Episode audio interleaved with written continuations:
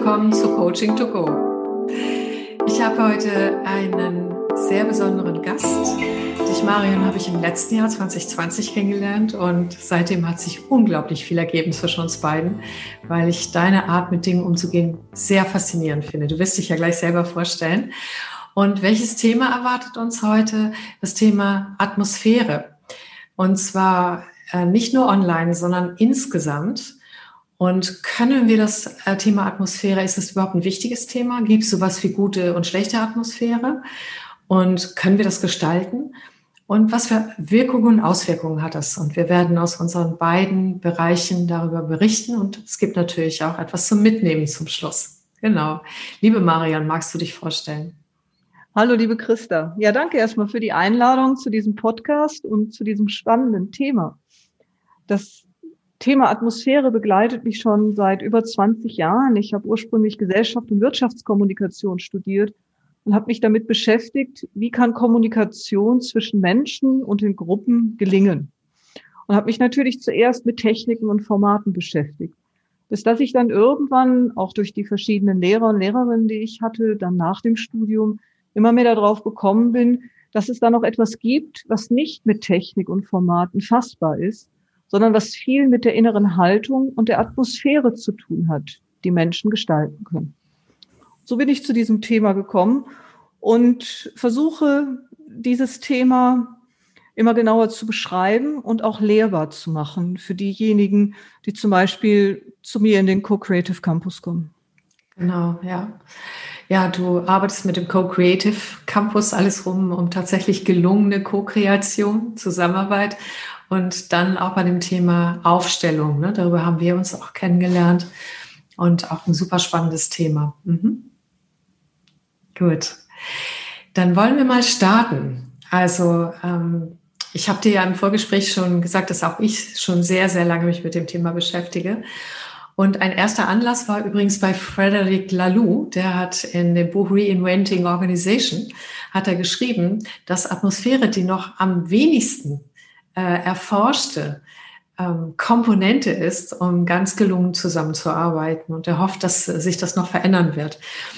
Und äh, das wollte ich dir nochmal sagen. Und ähm, ich habe ja vor fünf Jahren ganz, äh, wollte ich ein Buch schreiben, bin ich noch nie dazu gekommen, vielleicht kommt es noch, und habe dann ganz viele Führungskräfte und Mitarbeiter interviewt, ob das überhaupt ein interessantes Thema ist.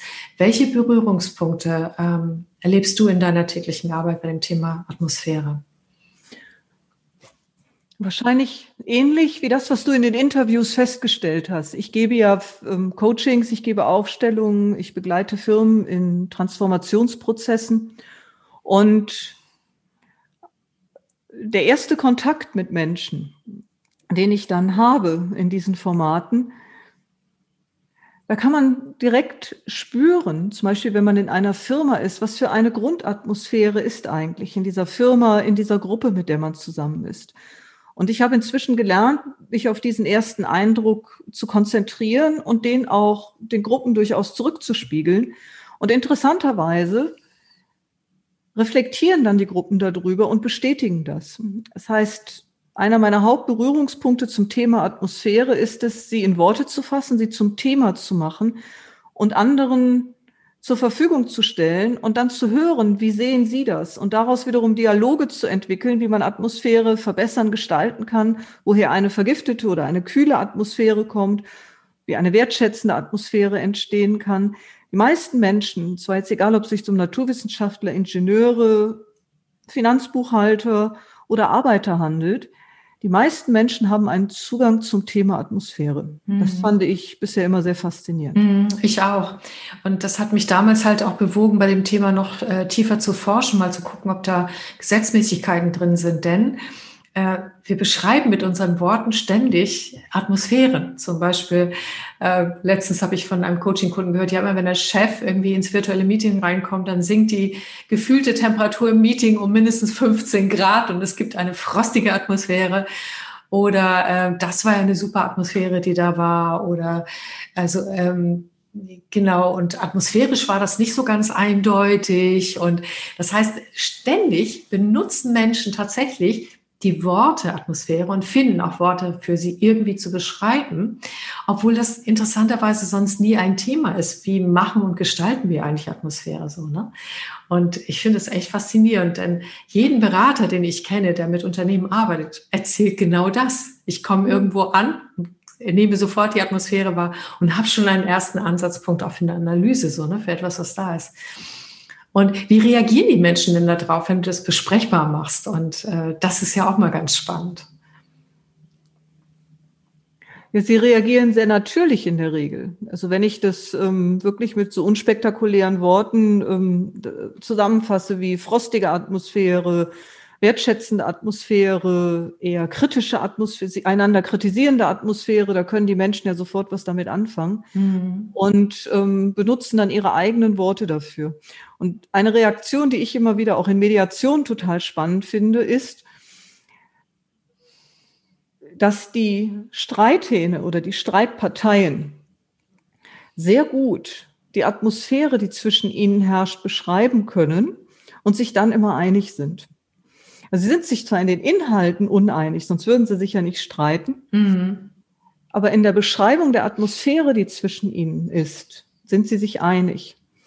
Oder wenn es um Kulturtransformationen in Unternehmen geht, mache ich ja ähnlich wie du auch Interviews. Ja. Strukturierte Interviews, äh, Tiefeninterviews, um herauszufinden, was ist für eine Kultur da, was gibt es für Werte und welche Grundatmosphäre gibt es. Und die Menschen können das sehr gut in ihren Worten beschreiben und sind mhm. sich auch erstaunlicherweise relativ schnell einig. Sie sind sich uneinig, was der Grund für diese Atmosphäre ist. Mhm. Suchen dann ganz schnell Schuldige und sind selber oft unschuldig. Aber die Atmosphäre zu beschreiben, das kriegen sie in der Regel ganz gut hin und ähm, haben auch eigene Worte dafür. Das finde mhm. ich immer erstaunlich. Während sonst, wenn es um so eher psychologische Themen auch im Coaching geht oder in der Beratung oder auch in Aufstellungen, fehlen ja oft Menschen, die da nicht so geübt sind, die Worte. Aber beim Thema Atmosphäre haben sie ihre Worte. Mhm. Das heißt, wir haben alle einen Zugang dazu. Mhm, das ist echt hochspannend. So erlebe ich das auch. Und äh, was das Spannende daran ist, ist, dass äh, trotzdem nicht direkt damit, also du arbeitest direkt damit und auch sehr fruchtbar, wie ich weiß. Ähm, und passt ja auch genau zu dem, was du tust. Aber dass äh, Führungskräfte zum Beispiel nicht direkt damit arbeiten oder dass es etwas ist, was auch als Führungstool noch gar nicht so also das habe ich noch nirgendwo richtig gesehen. Das ist auch ein Grund, warum ich ähm, da mal äh, das Thema anpacken wollte. Aber es geht ja darüber hinaus. Wir beide haben ja auch, sind ja auch Fan, das ist auch eine weitere Gemeinsamkeit von Otto Scharmer. Ja. Und äh, all dem, was er ähm, aus Erfahrungswissen heraus auch gut beschrieben hat. Denn er hat es ja nicht kreiert, den New-Prozess, sondern er konnte ihn halt beobachten.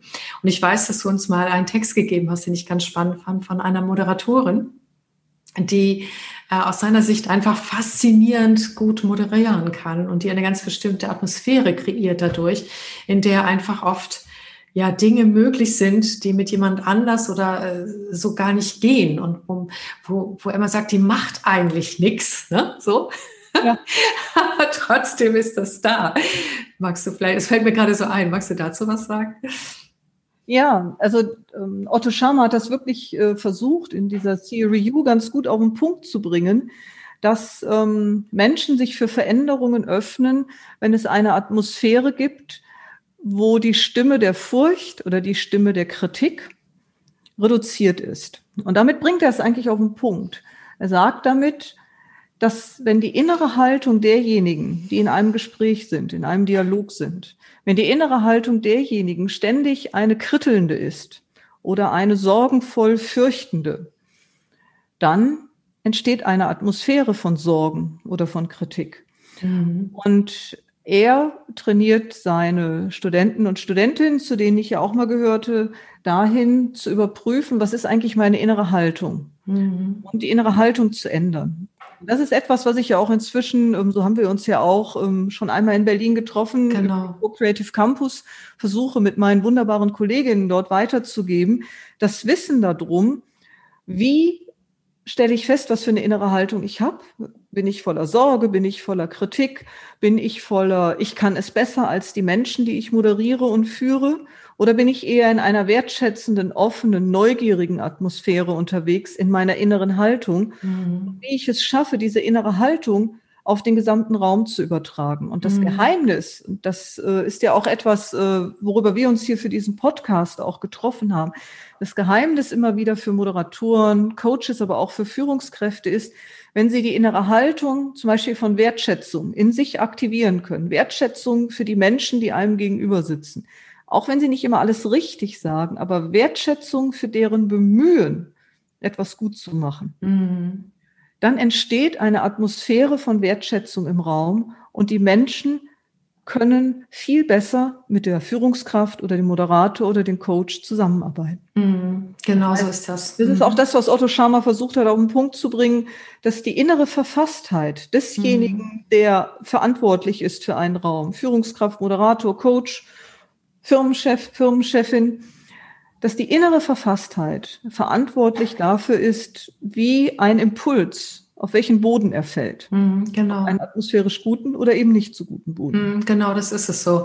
Also ja. ich habe da mehrere Dinge dazu zu sagen. Das eine ist, ich habe ähm, begonnen, auch in diesen Interviews Menschen zu fragen, welche Atmosphäre verbreiten eigentlich Sie? Ja, gut. Wissen Sie cool. das? Und, die? Ja, es ist ja unterschiedlich natürlich, je nach Typus und so weiter. Und ja, ja. Äh, einigen war es bewusst und anderen war es nicht bewusst. Und interessanterweise war es denen bewusst, die Atmosphäre auch bewusst gestalten. Und da ist ein großer Teil auch die innere Haltung. Mhm. Und das war auch so, das war sehr authentisch, weil ich diese, ich, das waren persönliche Interviews damals noch, das auch spüren konnte, dass die genau das auch ausstrahlen. Das ist ja eine Form von Ausstrahlung. Und es gab welche, denen war das nicht bewusst. Also, weil Atmosphäre, habe ich festgestellt, hat so viel, äh, entsteht aus so viel Komponenten, aber diese innere Haltung, gerade von der Person, die es leitet, also auf die, die das auch ausrichtet wie ein Kompass. Ne? Das ist mit, ja. äh, alle kreieren die Atmosphäre mit, definitiv. Aber die Person, die gerade leitet, äh, ist wie die Kompassnadel oder wie, wie der Magnet oder was auch immer. Und das Innere geht wirklich nach außen und kann einen ganzen Raum füllen und wird aber durch äußere Dinge auch unterstützt. Die Art, wie ich spreche, welche Wörter ich benutze, welche Tonalität, ob ich jemanden ausreden lasse oder nicht. Das heißt, da sind ganz viel praktische Tools auch drin oder Verhaltensweise, beschreibbare Verhaltensweisen. Aber das ist nicht alles, sondern es ist tatsächlich auch, was geht von innen aus. Und deshalb berate ich zum Beispiel auch den Online-Coaches immer, bevor sie in jedes Coaching gehen, innerlich den eigenen Raum zu öffnen. Und zwar, was ist bei mir gerade los? Äh, und sich zu sagen, darum kümmere ich mich später. Aber wenn ich jetzt an diese Menschen denke oder diese Gruppe, die äh, jetzt demnächst gleich mit mir einen gemeinsamen, zum Beispiel virtuellen oder tatsächlichen Raum hat, welche innere Haltung habe ich? Wie fühlt sich das an? Und wie kann ich das? Und da gibt es bestimmte Methoden. Kennst du die ähm, von äh, Dirks, äh, die das innere Panorama zufällig? Das, Nein, erzähl nee, mal. Ah, das ist äh, quasi ähm, eine Art innere Aufstellungsmethodik, äh, mhm. äh, weil wir Menschen, also Gruppierungen und so weiter, immer in einem Abbild in uns selbst drin haben. Und dieses Abbild, ähm, das weißt du instinktiv, genau wie bei dem Thema Atmosphäre. Das heißt, wenn du dir innerlich vorstellst, äh, du hast da einen Kollegenkreis, nehmen wir das mal, ne, oder einen Kreis der Teilnehmer, dann wirst du innerlich ein Bild haben davon, wo du bist, wo dieser Kreis von Menschen ist, wie sich das anfühlt, ist es näher dran oder weiter weg. Und da werden einzelne Menschen auch sichtbar werden für dich, nicht als, nicht so richtig in so einer inneren Klarheit, aber so, dass, dass du Emotionen erkennen kannst, die du zu manchen Menschen hast. Sie sind größer, sind kleiner, so. Und wenn du zum Beispiel ähm, die alle viel kleiner als dich sehen würdest, dann hm, dann könnte es sein in deiner inneren Haltung, dass du irgendeine Abwertung laufen hast. Müsstest du was spüren. Vielleicht heißt das innere Kleinsein auch was anderes. Und er hat gesagt, wenn du in diesem inneren Panorama arbeitest, das heißt, wie in Aufstellungsarbeit verschiedene Positionen äh, ausprobierst und äh, die Farben änderst, dann änderst du im Gehirn die sogenannten Submodalitäten. Und dann werden sich die ehemaligen Emotionen, die da dran haften, lösen. Und das ist zum Beispiel auch eine Methodik, mit der ich arbeite. Und es ist unglaublich leicht und spielerisch. Und in dem Moment, wo du es gelöst hast, merkst du plötzlich, wie du so eine innere Weite bekommst. Und dann haben die Menschen auf einmal Platz da drin und du freust dich auf sie und so weiter. Ne? Also das ist zum Beispiel auch, was man konkret machen kann. Und das hast du mit anderen Worten aber genauso erzählt auch, ne? diese innere Haltung zu ja, überprüfen. Ja. Und Matthias zu Bonsen, äh, bei dem habe ich letztens ähm, Großgruppenmoderation gelernt. Virtuell. Und er sagt, er, er macht das immer. Also die letzten zehn Minuten, bevor er quasi den Knopf drückt und sich genau. online schaltet, äh, prüft er, was für Stimmen hat er in sich. Hat er da kritische Stimmen oder nicht? Weil er auch genau das Gleiche gesagt hat, weil das Atmosphäre kreiert. So, ne? Und das Zweite, da wollen wir sowieso drüber sprechen, ist, wenn ich in einer äh, kritisierenden Haltung äh, schon in etwas hineingehe, dann ist bei mir auch ein was anderes aktiv, auch im Gehirn. Und das strahlt auch auf den anderen aus, nämlich das ist dann tatsächlich, ähm, ja, also bei dem anderen kommt dann äh, der, das archaische Notfallprogramm dann zum Tragen. Ne? Also so wie das äh, der eine Gehirnforscher, Name fällt mir gar nicht ein, gesagt. Das heißt, ich aktiviere den Stressmodus bei dem anderen, weil Atmosphäre das am schnellsten spürbare ist und das erst, der erste Hinweis darauf, wie läuft's hier gerade so. Ne? Genau.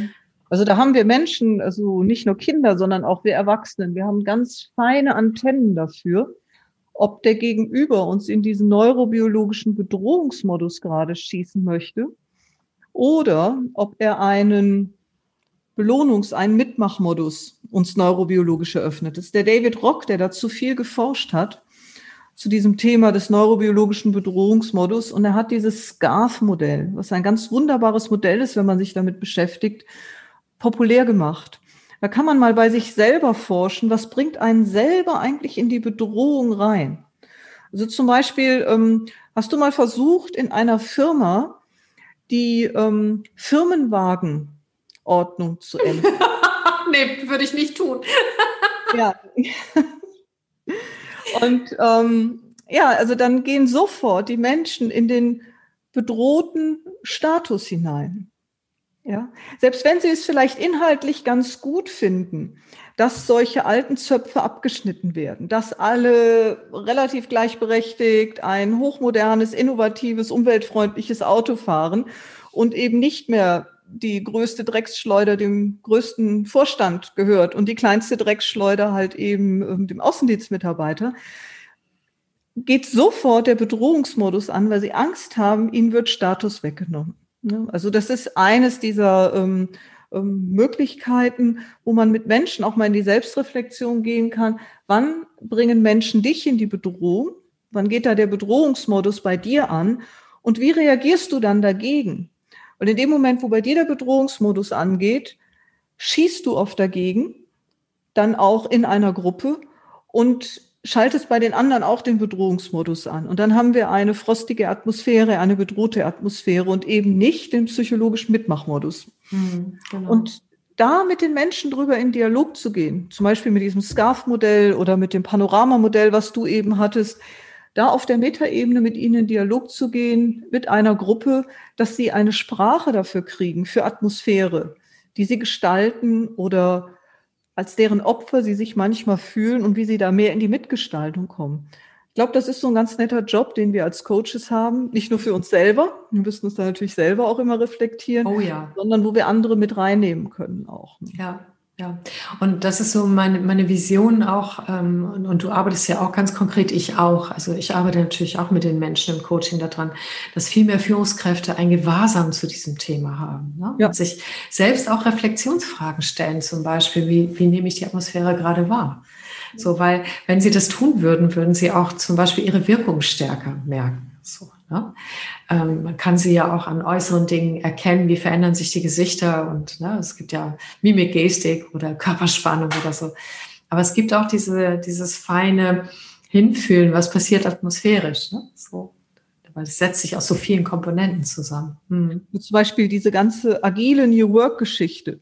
Ne, Menschen dürfen mehr Selbstverantwortung übernehmen. Es werden Themen agiler, siloübergreifender, hierarchiefreier bearbeitet das löst bei ganz vielen einen Bedrohungsmodus aus. Hm, und eben nur Freude und Mitmachen und ja, gebt mir Verantwortung, gebt mir agile Gestaltungsmöglichkeiten, weil ihre Firma gar nicht eine Atmosphäre von Agilität bietet. Genau. Eine Atmosphäre von, ich kann Selbstverantwortung übernehmen, darf auch Fehler machen und daraus lernen. Eine mhm. Atmosphäre von, ich darf hier siloübergreifend und hierarchieübergreifend diejenigen ansprechen, die ich für mein Projekt brauche und agil mit denen arbeiten. Das kann zwar ausgerufen werden, das kann trainiert werden, aber wenn die Atmosphäre, die Kultur der Firma, die Grundstimmung der Firma nicht so ist, dass Agilität gewollt ist, dann entsteht da keine gute Atmosphäre, obwohl man coole Methoden hat.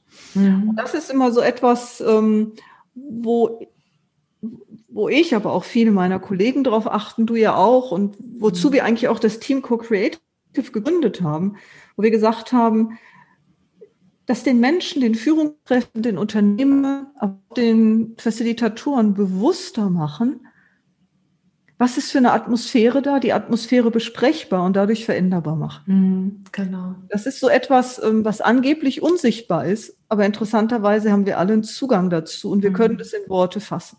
Mhm, genau. Und damit ist es zwar, äh, ist es eigentlich auf eine Art und Weise auch eben nicht mehr unsichtbar, weil es genau. wahrnehmbar ist. Ne? So, genau. genau so ist es. Ja, wir wollten auch ja nochmal drüber sprechen, über das Thema, gibt es gute und schlechte Atmosphären? Ein Stück weit haben wir das ja gerade schon gemacht. Das heißt, wir haben schon Beispiele dafür genannt. Und ich fange mal an damit. Also ich habe in, in diesen ganzen Interviews und auch sonst immer, wenn ich auf das Thema geschaut habe oder mit Menschen darüber gesprochen habe, eben festgestellt, es gibt nicht sowas wie eine gute oder schlechte Atmosphäre, sondern nur eine Atmosphäre, die ähm, förderlich oder nicht förderlich wirkt für das, worum es da geht. Ja. Also ein Beispiel, du kennst ja bestimmt auch das Riemann-Thomann-Modell und äh, ähm, da gibt es so eine, eine schöne Ecke, das ist äh, der Nähe Dauer, äh, die, die Nähe Dauerecker. Ne? Und äh, das wird so beschrieben, die Atmosphäre, die dabei entsteht, wenn das ganz stark gelebt wird. Also alles ganz traditionell und allen muss es gut gehen und immer und, ne, und das ist im Vordergrund und so ähm, und das Sachliche und Ziele und so weiter. Nein, nein, also erstmal müssen wir jetzt, ne, muss es allen gut gehen und so. Äh, und der beschreibt das mit, ähm, wie war das noch? Ähm, ach Gott, jetzt ist das Wort weg. Also Sanatoriumsatmosphäre. Alle werden nur eingepackt und so weiter. Und eigentlich sind das ja schöne menschliche Werte, ne? Absolut. Ähm, aber wenn das Thema so äh, nach vorne gehen, Forschung, Neues ausprobieren, ähm, tatsächlich auch äh, vorangehen und auch sachlich Ziele erreichen. Dafür ist es nicht die optimale Atmosphäre. So, weil alles, was in die Richtung geht, sofort als Mensch, also äh, das ist ja gar nicht menschlich genug und so gesehen wird. Ne? So. Und insofern, ähm, ich habe bei, ähm, bei jemandem, der ganz lange forscht hat, mal ganz tolle Definition über gut gehört. Gut ist, was seinen Zweck erfüllt. Was hilfreich ist, ne? was hilfreich ist und seinen Zweck erfüllt, ne? Und hilfreich ist. Und das kann ganz unterschiedlich sein und wird auch individuell unterschiedlich wahrgenommen. Ne? So. Ja. Ja. Und, und da sind wir bei dieser, ähm, bei dem, was uns ja auch verbindet, die systemischen Herangehensweisen. Mhm, genau. Welche Atmosphäre ist hilfreich für ein System, damit es seinen Auftrag erfüllen kann und sich die Menschen darin wohlfühlen und gerne dazu beitragen? Es gibt ein Beispiel, ähm, was ich letztens noch erlebt habe. Ich äh, habe in einer Abteilung einen ähm, Entwicklungsauftrag gehabt, eine naturwissenschaftlich orientierte Abteilung und viele waren als Scrum Master ausgebildet. Und gleichzeitig gab es aber eine Atmosphäre von, du darfst keine Fehler machen, was ja völlig widersinnig zu Scrum und dem agilen Arbeiten ist. Und ähm, wir haben nach den ersten Sessions diese Atmosphäre in Worten greifen können, also sichtbar machen können. Und dann habe ich gefragt, na, wie könnt ihr denn in Zukunft euch immer wieder Gedanken darüber machen, dass wie eure Atmosphäre gerade ist und ob sie hilfreich ist oder nicht. Und dann sind wir hingegangen und haben etwas gemacht, was eigentlich beim agilen Arbeiten selbstverständlich sein sollte, die Retrospektiven so die Rückschau auf eine Woche oder einen Projektabschnitt, dass man die nicht nur über das Was macht, also über die konkreten Themen, sondern dass es einen gleichberechtigten Tagesordnungspunkt in den Retrospektiven gibt. Wie haben wir zusammengearbeitet? Wie war die Atmosphäre der Zusammenarbeit? Was war hilfreich? Was war nicht so hilfreich? Wo habe ich mich mitgenommen gefühlt? Wo habe ich mich abgehängt gefühlt? Und ja, die machen das jetzt bis heute. Und es funktioniert ganz gut. Allein nur diese Idee, auch über das Wie, nicht nur über das Was sprechen in einem Team. Und dafür müssen natürlich die Führungskräfte ausgebildet werden, dass sie das können, dass sie das moderieren können, beziehungsweise die Scrum Master, die Moderatoren müssen ausgebildet werden, dass sie ähm, geschult sind in der Wahrnehmung, aber auch in der Verbalisierung und andere motivieren können, dafür eine Sprache zu finden. Mhm. Genau. Und interessanterweise zu diesem Thema, was ist eine gute, was ist eine schlechte Atmosphäre, erlebe ich bei unserem Lieblingsthema, den Aufstellungen, immer mhm. etwas. Und zwar, ich weiß nicht, ob dir das auch so geht. Wenn Menschen sich zu einer Aufstellung treffen und jemand bringt ein Anliegen, ein Case ein, dann stellen sich ja alle anderen in die Dienstleistung und erkunden mit dem Anliegen Eingeber den Case als Repräsentanten. Und das heißt, sie gehen von vornherein in eine Atmosphäre von Service, hilfreich sein wollen rein. Mhm. Und eigentlich fast immer in Aufstellungen passiert dann etwas, das Einfach weiterreden. Die Hintergrundgeräusche ignorieren wir. Okay, gut. Ähm, passiert in Aufstellungen etwas, das plötzlich eine Atmosphäre von wir tragen uns gegenseitig, wir unterstützen uns hier gegenseitig vorhanden ist. Und die wird von allen als gut und hilfreich empfunden. Nicht nur von dem Anliegeneingeber, für den die ja gemacht wird, die Aufstellung, sondern auch von allen, die in den Service gehen. Die haben plötzlich interessanterweise auch das Gefühl, sie werden hier unterstützt in ihrer Art, wie sie sind. Und das ist, glaube ich, etwas, ähm, eine gute Atmosphäre, da fühlen sich die Menschen in ihrem So-Sein erstmal akzeptiert und unterstützt. Unabhängig davon, ob sie sachlich Dinge richtig tun oder falsch tun, ob sie einer Meinung sind oder nicht. Eine gute Atmosphäre würde, glaube ich, weltweit immer wieder so beschrieben werden, ich kann hier so sein, wie ich bin. Genau. Weiß mhm. welche Erfahrungen du da aus den Interviews hast. Vielleicht kannst du da noch mal so ein, zwei Schnipsel aus deinen Interviews erzählen. Was haben denn da Menschen als mhm. gute Atmosphäre beschrieben? Du hast ja mhm. verschiedene Nationen interviewt. Ja, habe ich auch, genau. Ähm, neben der individuellen Unterschiedlichkeit kam immer wieder dieses Thema auch Menschlichkeit und Klarheit. Klarheit. Und das entspricht auch ja den systemischen Gesetzmäßigkeiten, ne? über die wir vorhin auch gesprochen haben. Und zwar, ähm, ich denke da gerade an ein Unternehmen, ähm, die waren im Generationswechsel. Und es gab halt dann, wie es normal ist in den Unternehmen, immer Menschen auch, die dann nicht mitgezogen haben. Und die hatten jetzt aufgrund des Dienstalters natürlich äh, hohe Machtpositionen inne, sodass unter allen anderen sich dieses Gefühl von Machtlosigkeit und gegen die kommen wir sowieso nicht an, ausbreitete.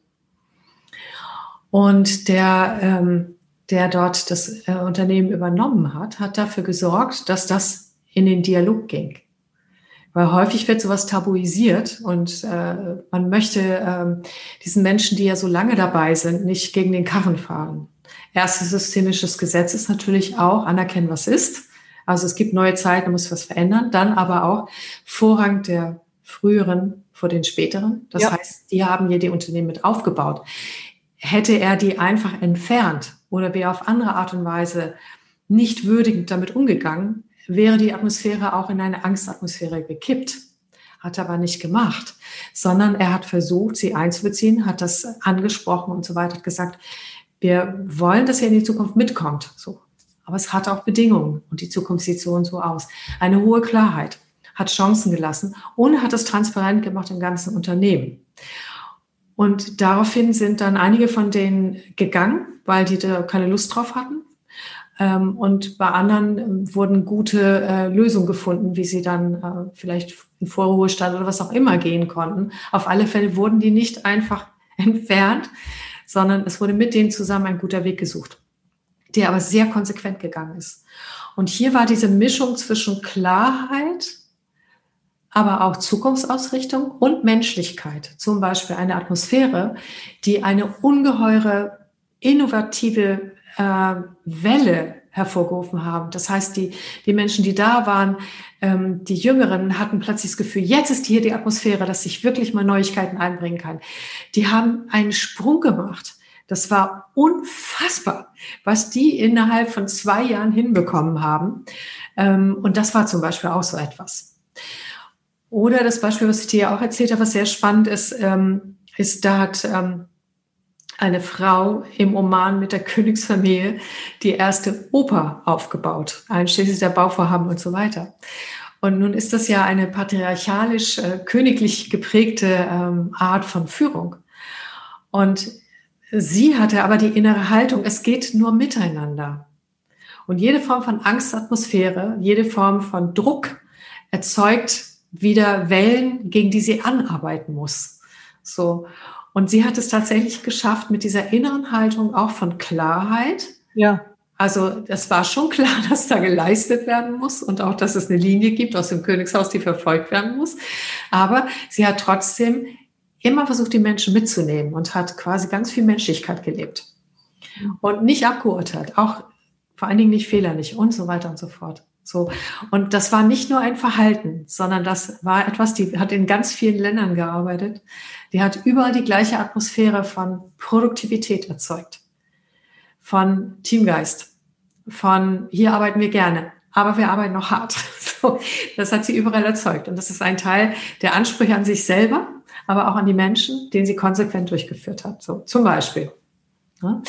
Und äh, das finde ich auch ganz spannend. Und in Aufstellung habe ich auch ähm, dieses Atmosphärenthema finde ich in Aufstellungen besonders gut zu beobachten. Also ich habe ja auf, Aufstellung gemacht, also ich mache es jetzt seit Jahren nicht mehr so intensiv. Ähm, ich mache nur noch mal mit irgendwie, um auch noch mal drin zu bleiben.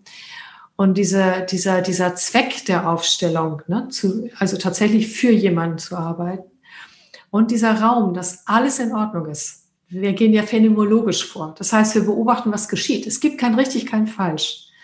Das spüren und wissen auch alle. So. Und das scheint mir einen Raum zu öffnen, der so eine Art atmosphärischer Dichte hat, die, ähm, wo ähm, Menschen, die auch sonst kaum fühlen können, sehr viel mehr fühlen können als vorher. Ja. Wo, ähm, wo dann dieses Wunder geschieht, dass man tatsächlich weiß, was dort geschehen ist. Also ich weiß noch in einer Aufstellung haben wir tatsächlich äh, tatsächlich herausgefunden, dass da seit Jahren offensichtlich irgendeine Form von nicht nur Machtmissbrauch, sondern tatsächlich auch, dass Gelder abgezweigt werden im Unternehmen und dass alle Phänomene eigentlich damit angefangen sind, weil das dem Gesetz von Ausgleich zwischen Leben und Geben nicht entspricht gekommen ist. Und das hat sich später auch als richtig herausgestellt. Wir konnten das erstmal gar nicht glauben, weil keiner der Beteiligten das konkret wusste. So. Aber nachdem das ähm, so deutlich geworden ist, konnte tatsächlich auch etwas geschehen und äh, ein Ausgleich hergestellt werden und so weiter. Und diese atmosphärische Dichte, die in Ausstellung ist, die aber sehr viel auch mit der Haltung der Aufstellungsleiter zu tun hat. Also ich habe schon Aufstellungen mitgemacht, da wäre ich am liebsten aus dem Raum rausgerannt, weil da keine tragende Atmosphäre ist. Und dann kann sowas ganz schief gehen. Es mhm. braucht wirklich diese Haltung von, es ist, wie es ist, anerkennen, was ist. Ganz wichtig. Ganz wichtig. Ne? Und das kann man auch trainieren. Man kann trainieren, ähm, einen Raum zu halten. Man kann trainieren, ähm, seine innere Haltung immer wieder zu reflektieren und positiv zur Verfügung zu stellen. Gerade in Aufstellungen müssen wir ja eigentlich eine paradoxe innere Haltung haben. Auf der einen Seite die Absichtslosigkeit. Alles, was sich zeigt, ist erstmal okay, anerkennen, was ist und muss auch gesehen und gewürdigt werden. Und gleichzeitig eine unglaubliche Intentionsklarheit. Der Aufstellungsraum ist für das Anliegen da und für das Thema und nicht für irgendwelche Nebenschauplätze oder für sonstige interessante Angelegenheiten. Und dieses Paradoxon hinzukriegen, das hast du eben auch schon versucht zu beschreiben, ähm, aus Menschlichkeit und Klarheit, aus Intentionslosigkeit, äh, Intentionsklarheit und Absichtslosigkeit. Dieses Paradoxon hinzubekommen aus, ich schätze alle Beiträge wert, die kommen, und gleichzeitig müssen wir aber einen Weg finden, wie eine Zielrichtung aussehen kann. Und da gibt es nun mal Prioritäten, die zu bevorzugen sind. Und die zeigen sich ja dann auch in der Aufstellung. So Atmosphäre schaffen, Raum halten hat auch viel damit zu tun, Ambiguitäten, Paradoxen aushalten zu können. Mhm. Also ich hatte ähm, ein ganz spannendes Thema, das würde ich gerne hier erzählen. Und zwar ähm, ging es um ein Projektteam, das ein ähm, sehr großes Digitalisierungsprojekt innerhalb eines Konzerns verantwortlich zu treiben hatte. Noch zu einer Zeit, als Digitalisierung für manche noch ein Fremdwort war. Und die haben ständig die Budgetlinie und die Zeitlinie gerissen für ihr Projekt. Wer einmal Projektmanagement gemacht hat, weiß, dass das nicht gut ankommt, wenn man das einmal macht. So.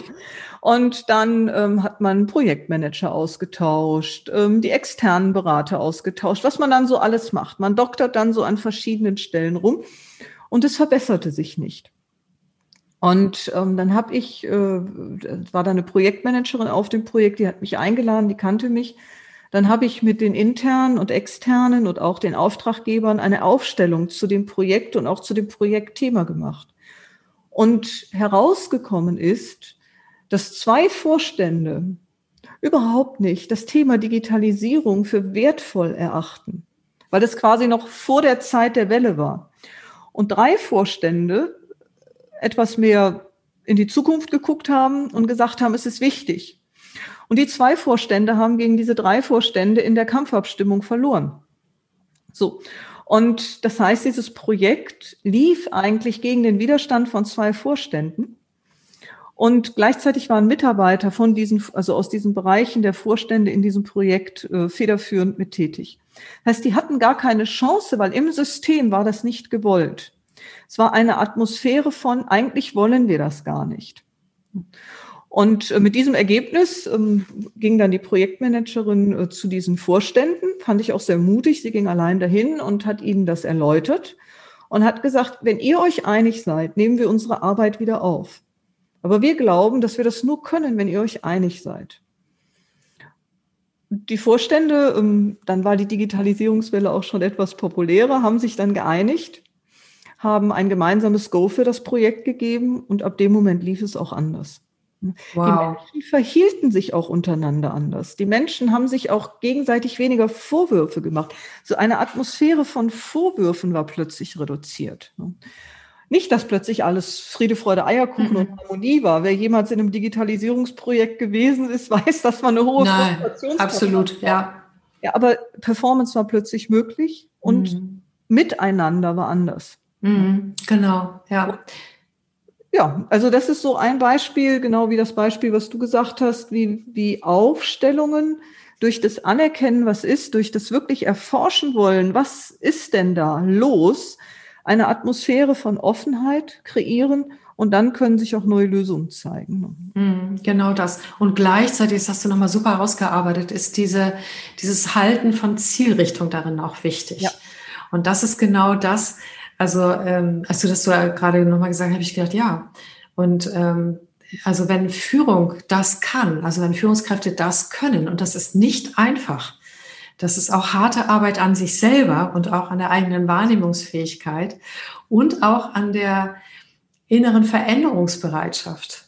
So äh, hinsichtlich dessen, weil manchmal kann man das Ziel so zum Beispiel nicht verfolgen, sondern es braucht etwas ganz Mutiges, was wir jetzt bei der einen Projektleiterin gehört haben. Ja. Oder, oder, oder. Und so mutig zu sein, das, was sich dann herausstellt, was da erforscht wird, das auch zu tun, das ist auch nicht ganz einfach. Ich finde das hohe menschliche Herausforderung. Äh, ich würde mir das aber trotzdem wünschen, weil für mich wäre Führung genau das. Und auch jeder Coach oder euch selber jeden, den ich auch ausbilde. Also da ist es tatsächlich auch eine Grundhaltung von mir zu schauen, wo ist das angelegt, ist das da? Und, ähm, und ich weiß, dass das reproduzierbar ist, weil ich ähm, meine Haltung in jedem, jedes Mal, wenn ich mit Gruppen zusammenkomme, ist offener Raum und Neugier auf die Menschen. Und äh, ich bin echt immer gespannt, was für Schätze sich da wieder einfinden. Und natürlich finde ich nicht alles gut, ja, auch klar, ja. Aber es darf sein, es ist in Ordnung. Und diese Art, wie ich das mache, plus die Art und Weise, wie ich sie miteinander in Kontakt bringe, kreiert eine Atmosphäre, die den Aufstellungen ähnlich ist und die unterstützen sich alle gegenseitig. Und am Ende dann dieser zwei Tage, ob nun virtuell oder nicht, sagen die immer, das war vielleicht eine tolle Gruppe und was für eine Atmosphäre und so. Was haben wir für ein Glück gehabt? Das kennen wir sonst nicht. Ich sage dann immer nichts dazu und denke immer, wenn ihr wüsstet, wie ihr das steuern könnt, das könnt ihr wirklich steuern. Also das, äh, das ist auch gesteuert, das ist nicht zufällig, weil das in 99 Prozent der Fällen bei mir so ist und äh, das ist außerhalb jeder Zufallsquote so. Und nicht nur bei mir. Ich weiß, dass es bei dir so ist. Ich habe bei dir ja schon auch mitgemacht. Ich kenne viele Kollegen und Kolleginnen und auch Führungskräfte, die das kreieren können. Und ich sage nur, das ist einfach wunderbar. Was wollen wir denn zum Schluss nochmal mitgeben? Also wir haben ja schon, wir haben jetzt so einiges an Beispielen erzählt. Kannst, äh, lass uns doch mal ein To-Go nochmal draus machen. Ein To-Go. Ein To-Go. Was könnte ein To-Go sein? Also ein ganz einfaches To-Go ist es, dass man sich selber, wenn man wieder auf einen anderen Menschen trifft im Berufsleben oder auf eine andere Gruppe trifft, dass man sich zehn Minuten vorher einmal zurückzieht und sich selber beobachtet und sich selber fragt, mit welcher Grundhaltung gehe ich eigentlich in dieses Treffen rein? Freue ich mich? Gehe ich ängstlich rein? Gehe ich erwartungsoffen rein? Will ich gewinnen? Denke ich, oh Gott, ich kriege gleich eh schon wieder eins auf die Mütze. Gehe ich da rein, oh, ich muss wieder einen faulen Kompromiss machen, um überhaupt etwas zu erschaffen? Oder gehe ich rein so, wow, das wird ein ganz prickelnder, ko-kreativer Dialog, wo ich jetzt zwar noch nicht weiß, was rauskommt, aber ich lasse mich drauf ein. So, welche innere Haltung schwingt da in mir? Und in dem Moment, wo ich das festgestellt habe, welche innere Haltung da in mir ist, dass ich dann einmal ganz bewusst mit dieser inneren Haltung da reingehe, also sie nicht ändere, sondern diese innere Haltung, die ich da bei mir gefunden habe, oder innere Haltungen, manchmal hat man ja auch zwei, drei parallel, da mal ganz bewusst in dieses Treffen reingehe und anfange zu beobachten, was für eine Atmosphäre ist in diesem Treffen und gucke, ob die auch was damit zu tun hat, wie ich da reingehe. Oder ob ich Opfer bin und die anderen alle Täter. Oder ob wir das gemeinsam kreieren, was hier für eine Atmosphäre ist. Mhm. Es wäre so ein erstes To-Go, ist überhaupt erstmal zu beobachten. Mhm. Genau. Und ähm, von meiner Seite auch ein To-Go als Ergänzung dazu, äh, mal an sich selbst wahrzunehmen, wie merke ich eigentlich Atmosphäre? Das war nämlich auch ein Teil der Interviewfragen. Nehme ich das körperlich wahr? Ähm, nehme ich das geistig wahr? Ist es ähm, also ähm, durch welchen Sinneskanal oder sehe ich das den Menschen an oder im virtuellen Raum Mimik, Gestik oder äh, wie nehme ich eigentlich Atmosphäre wahr? Ja. Also wodurch komme ich überhaupt ins Gewahrsein? Das auch nochmal so zu machen. Und da habe ich dann den dritten To-Go. Wie mache ich das denn, dass ich Atmosphäre wahrnehme? Genau. In einem Meeting einfach mal eine Tasse Kaffee einschenken, für einen Moment rausnehme aus der inhaltlichen Diskussion, mich so zurücklehne und mal so alle Menschen, den ganzen Raum so von außen betrachte, wie wenn ich eine Außenbeobachterin bin. Und dann mal so schaue, was stelle ich hier eigentlich fest? Wer geht hier wie mit wem um? Wie laufen die Themendiskussionen? Wie ist die Art der Sprache, wie man miteinander umgeht? Also sich wirklich mal so für ein paar Minuten ausklinken und sich erlauben, in die Beobachterposition zu gehen. Mhm. Und dann Kombination mit deinem To-Go wahrzunehmen, wie spüre ich denn Atmosphäre? Genau. Wie spüre ich das? So, ich gehe zum Beispiel hin, ich zeichne das regelrecht auf. Ich mache Zeichnungen dazu. Mhm und ähm, beschrifte die dann. Mhm. Und da kann man so richtig so die atmosphärischen Linien zwischen den Menschen auch sehen oder auch im Raum. Andere spüren das, glaube ich, eher körperlich. Mhm, genau, es gibt es ganz das Interessante ist aber, jeder kann es spüren. Definitiv und jeder kann es auch benennen. Und ähm, das mit dem Skribbeln ist auch eine ganz wunderbare Idee. Das äh, kann ja auch total hilfreich sein, das zwischendurch mal zu machen. Es, es bietet sich ja auch an. Ähm, und ähm, weil das ist, also das habe ich über die Interviews auch festgestellt. Es gibt so viele unterschiedliche Arten, wie Menschen wahrnehmen, wie Atmosphäre wahrgenommen wird, aber auch alles andere. Und manche Menschen wissen ganz genau, wie sie Atmosphäre wahrnehmen und andere wissen es noch nicht so genau. Trotzdem wissen sie es. Also ne, sie registrieren das definitiv. Aber es kann super spannend sein, den eigenen Wahrnehmungskanal Kanal rauszukriegen. Also ich habe zum Beispiel einen Kollegen, der der hat es ganz schön gesagt, ist ein Berater, der hat gesagt, er kann Atmosphäre nicht direkt unmittelbar wahrnehmen, so wie bei mir. Also ich spüre die sofort an meinem ganzen Körper, in meinem ganzen Energiesystem. In der Wahrnehmung der Veränderung zu dem Moment, wo ich noch allein war, hin zu dem, wo ich es nicht mehr bin. In dieser Unterschiedswahrnehmung kann ich es ganz deutlich spüren. Und bei ihm ist es nicht so, äh, sondern er sagt, er spürt es, wenn er Impulse reingibt, was dann zurückkommt. Also mhm. wenn quasi Interaktion beginnt. Und dann kann er, kann er, weil er weiß, was normalerweise äh, für, für eine Bandbreite an Interaktion möglich ist, also an Rückmeldung, die dann kommt, egal in welcher Art und Weise, ob nun jemand zuckt zusammen oder, oder es wird, äh, alle arbeiten gleich mit oder was auch immer. Und er sagt, an, anhand dieses Flusses zwischen ihm und anderen Menschen kann er die Atmosphäre festmachen. Die auch total interessant. Und dann findet, findet, er, findet er auch quasi Bilder dafür, wie das ist. Es gibt so eine Standardfrage, die ich dann oft habe, wenn ich so einen Impuls reingegeben habe und ich gucke in fragende Augen, manche geben sofort Antworten oder haben Ideen und manche haben so ganz fragende Augen. Ich frage dann auch oft,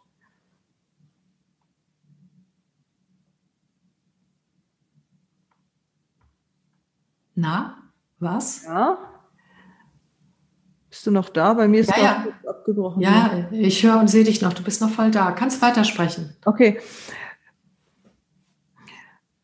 Aufsetzend auf deinen Impuls wenn man eine Frage reingibt in eine Gruppe, um dann zu gucken, was kommt denn da so zurück an Atmosphäre oder einen Impuls reingibt, dass man, nachdem man abgewartet hat, die ersten Reaktionen, dass man die Gruppe auch fragt oder den Menschen, der einem gegenüber sitzt, auf der Metaebene, wie geht es dir mit meiner Frage? Oder was hat dieser Impuls mit dir gemacht? Was hat er ausgelöst? Oder war dieser Impuls, war diese Frage hilfreich oder nicht? Also zu versuchen, in ganz einfachen Sätzen auf diese Metaebene. Ja, Metakommunikation. Hm. Genau. Und sofort unterhalten sich dann die Menschen über die Atmosphäre. Ja, das war dann hilfreich oder nee, das war jetzt nicht so hilfreich, äh, weil. Und sofort ist man auf der Metaebene mhm. und das gibt ein anderes Niveau. Mhm. Man sollte nur Schuldzuweisungen oder was ähnliches vermeiden, sondern dann wirklich einfach nur zu gucken, ja was ist denn da die Atmosphäre? Absolut, ein genau. Impuls ausgelöst wurde. Ja, ich finde das ganz schön, weil ich habe mich schon vorhin gefragt, dass die Menschen sich vielleicht fragen, wie machst du das besprechbar? Und jetzt hast du gerade ein schönes Beispiel dafür gemacht, ähm, wie du es besprechbar machst, die Atmosphäre, ne? indem du gerade über den das Impuls auf die Metaebene mit denen und dann spricht man über etwas anderes als nur die Inhalte und dann kommen die Dinge raus. Ja, wunderbar. Ja, ich, ähm, ich würde mal sagen, dass wir tatsächlich, also wir könnten noch, das kann wir bei dir immer noch viel länger über das Thema sprechen. Es hat auch noch mehr Dimensionen, es wird auch noch mehr Tipps geben. Aber wir haben ja vereinbart, dass wir unter einer Stunde bleiben und deshalb wäre es ganz gut, wenn wir jetzt nochmal einen Abschluss finden und nochmal eine Zusammenfassung, äh, jeder auf seine eigene Art. Und Marion, du bist zuerst dran. Was mich gerade sehr beeindruckt und inspiriert, ist, dass in dieser ganzen Online-Welt von Online-Coaching, Online-Prozessbegleitung, Online-Aufstellungen das Thema Atmosphäre genauso spürbar und gestaltbar ist. Wo wir ja am Anfang dieser ganzen Online-Welle vor einem Jahr gedacht haben, so, boah, da geht jetzt Atmosphäre verloren, uns geht was verloren, wenn wir uns nicht mehr so oft live treffen können, sondern immer mehr online treffen habe ich feststellen müssen, je geübter die Menschen mit diesen Online-Tools werden, umso mehr können sie auch wieder Atmosphäre gestalten. Und Atmosphäre ist raumübergreifend, also auch durchs Glasfaserkabel spürbar und gestaltbar. Das ist so etwas, was ich im letzten Jahr lernen durfte. Das war für mich neu und wo ich sehr glücklich bin, dass ich das gelernt habe, was Neues gelernt habe, auch zum Thema Atmosphäre und Raumhalten. Mhm. Ja, das ist echt toll. Bevor ich es vergesse und mein äh, Schlussstatement mache, ähm, ich weiß, dass du eine ganz tolle Veranstaltung äh, da demnächst noch hast. Magst du dazu noch was sagen? Das würde ich nämlich auch gerne in die Shownotes reinpacken, falls man das mal mit dir zusammen erleben möchte auch. Ja, ja ich mache regelmäßig Online-Aufstellungen. Mhm. Und da können Anfänger, Neugierige genauso teilnehmen wie Profis. Das ist immer für jeden spannende Erkenntnisse und Beiträge dabei. Und es fängt ein neuer Zyklus vom Team Co-Creative an. Also wir starten mit dem Co-Creative Campus wieder in einen neuen Zyklus mit unseren Modulen und werden wahrscheinlich auch online anfangen. Das wird sich jetzt herausstellen. Und da sind natürlich noch weitere Teilnehmer willkommen. Mhm. Ja, wunderbar. Und wie gesagt, der Link kommt in die Shownotes. Ich kann das von Herzen empfehlen. Ich finde es einfach großartig, weil die Atmosphäre, liebe Marion, die du baust, oh, die ist unglaublich. Ich war ja letztens noch äh, auf einer Veranstaltung und das war einfach wirklich toll. Alle Menschen sind super erfüllt und bereichert und auch mit ganz konkreten Ideen rausgegangen. Echt klasse. Ja, und dann erlebt das mal mit meinen Kolleginnen zusammen. Da bin ich ganz gespannt. Also ich werde sicherlich auch wieder teilnehmen. Und da bin ich mal gespannt, ähm, das dann mit denen zusammen zu erleben. Genau. Ja, meine Zusammenfassung ist ähm, ganz interessanterweise, ich würde jedem Menschen raten, Aufstellung mal mitzuerleben. Entweder bei dir oder irgendwo anders, weil aus meiner Sicht schult es dermaßen sowohl in der Fähigkeit wahrzunehmen, als auch ein übergeordnetes Denken zu entwickeln mehr Zusammenhänge im Leben erkennen zu können. Und ich glaube, das ist etwas, das brauchen wir in der heutigen Zeit, raus aus unseren engen Denkschachteln. Auch Menschen nicht mehr in den Stressmodus führen aus Versehen, sondern über eine klare innere Haltung Atmosphären anzubieten, die ähm, kreativ und fruchtbar sind. Und diese, diese Art der Wahrnehmung und das übergeordnete Sehen können und damit dann auch gut umgehen zu können, ist für mich eine der Kernkompetenzen auch, ähm, die uns für alles Zukünftige wirklich stärken werden. Und das ist meine Schlusszusammenfassung. Äh, gönnen Sie sich das bitte. Gut, das war das Ende. Aber wir bedanken uns bei Ihnen für Ihre Aufmerksamkeit und alles Gute und Tschüss. Tschüss. Tschüss.